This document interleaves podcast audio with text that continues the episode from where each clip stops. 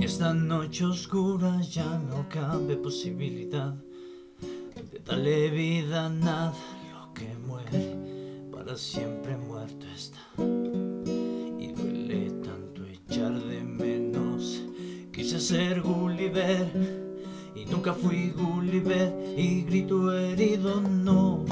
Uno que está en mil pedazos,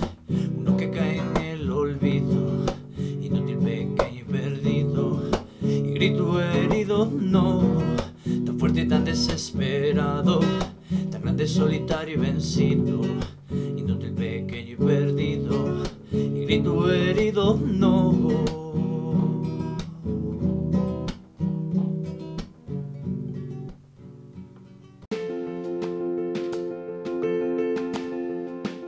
Gulliver, una canción del artista Miguel Bosé del álbum Sereno, con su fecha de lanzamiento en el año 2002.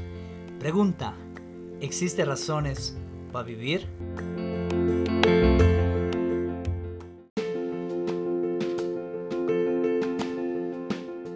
¿Cuántas veces hemos anhelado ser un ente superpoderoso, tener habilidades que nos vuelvan invencibles o desarrollar superpoderes y hacer las cosas más sencillas y quizás divertidas para la vida? En cuántas ocasiones hemos fantaseado poseer ciertos dones que de seguro harían nuestras vidas más fáciles y felices. Creo que son deseos que por la mente de absolutamente todas las personas ha pasado. Pero despertando de esa realidad, nos damos cuenta que no es posible ni nunca lo será. Pero aún así, la vida nos da muchos factores para sentirnos de esa manera. El regalarnos un sol cada día que, aunque en ciertas ocasiones permanezca oculto, siempre está ahí, dándonos calor y brindando vida a todo organismo. Tenemos agua, la sustancia más deliciosa y saciante que puede existir. Hoy, un privilegio, mañana, un lujo. Poseemos naturaleza, maravillas visuales, auditivas y kinestésicas que apreciamos con solo virar nuestras cabezas y las encontramos en diferentes presentaciones, como al notar la variedad en vegetación y plantas, montañas de diferentes tamaños, animales con sonidos y características propias y cada pequeño detalle que tiene cada objeto que nos rodea, como su color, su olor, su sonido, su aroma y su forma. Una de las más bellas apreciaciones que disfrutamos los seres humanos es el cielo, mi creación favorita. Un escenario de varias presentaciones. En la mañana puede estar nublado y poco inspirador, pero también puede estar despejado y lleno de cuerpos de agua gaseosos llamados nubes, con formas totalmente extrañas, invitando a nuestros cerebros a relacionarlos con lo primero que se nos cruce, poniendo a prueba nuestra creatividad y nuestra capacidad de jugar. En la noche puede estar llena de puntos de diferentes colores, acompañados del astro más hermoso, inspirador y erótico que pueda escoltar la existencia, la luna el complemento perfecto para invitar nuevamente a nuestra vista a girar hacia arriba y seguir jugando, formando constelaciones, objetos o cualquier resultado que te dé al unir los puntos. ¿Y saben qué es lo mejor de todo? Es gratis y no se acaba.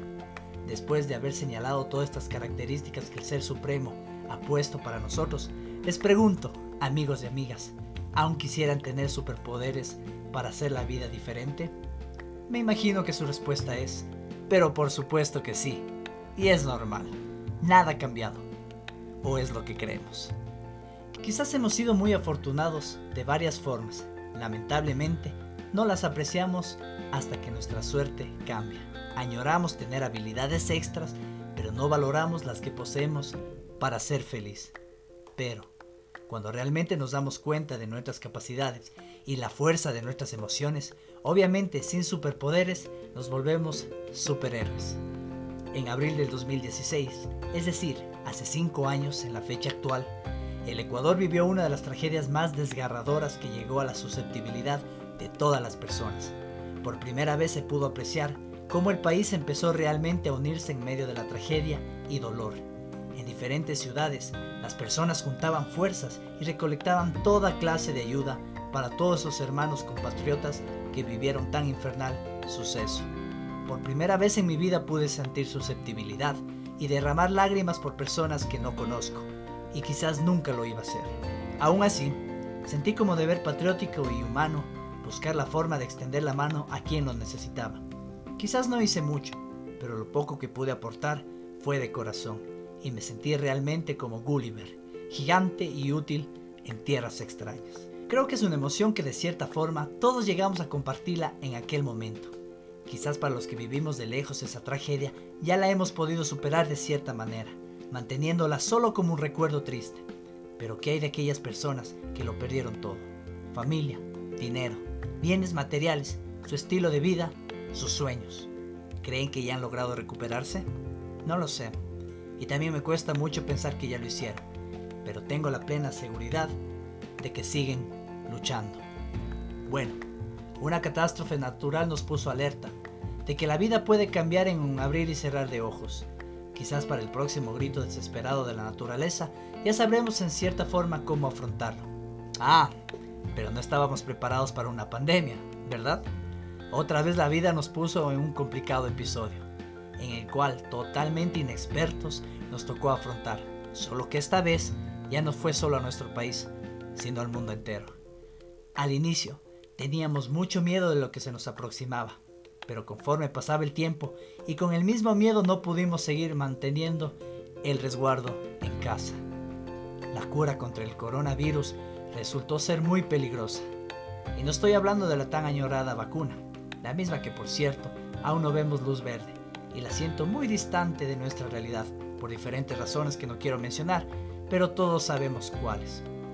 Hablo de un encierro y un aislamiento social en el que muchas personas, aparte de perder sus trabajos y sus fuentes de ingreso, perdieron la cordura y la estabilidad emocional. Miles de casos de divorcios, separaciones, actos femicidas, suicidios se llegaron a conocer por causas del encierro. A eso sumen el temor al virus que no te deja abrazar a tus seres queridos resguardadas en otra morada.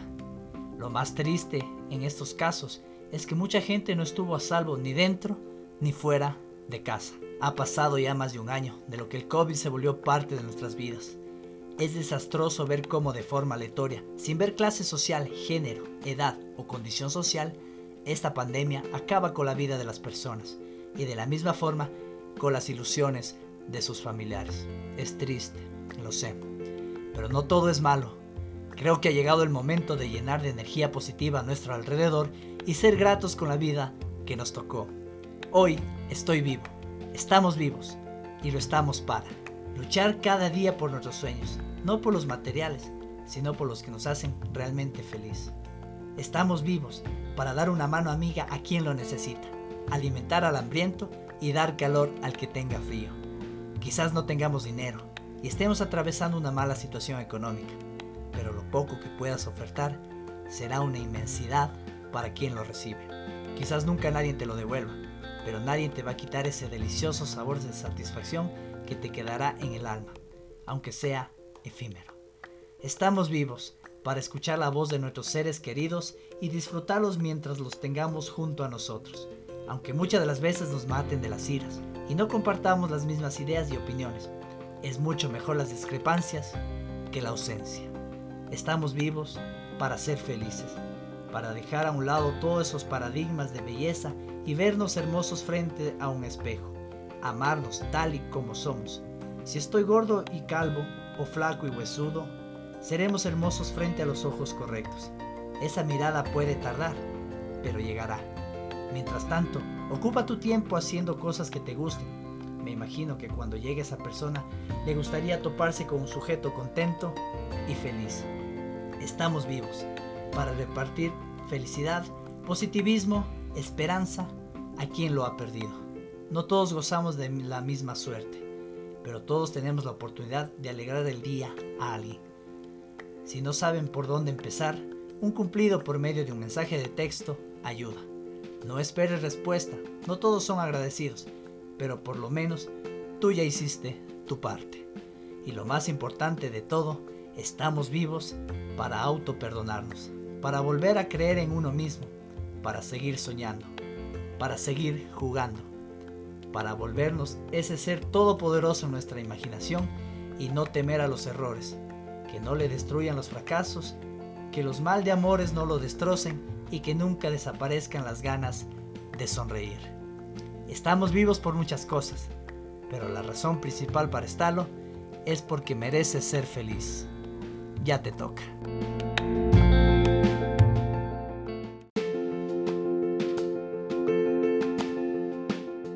Seguimos atravesando momentos duros y quizás las cosas se están poniendo feas por situaciones de la pandemia y demás realidades sociales.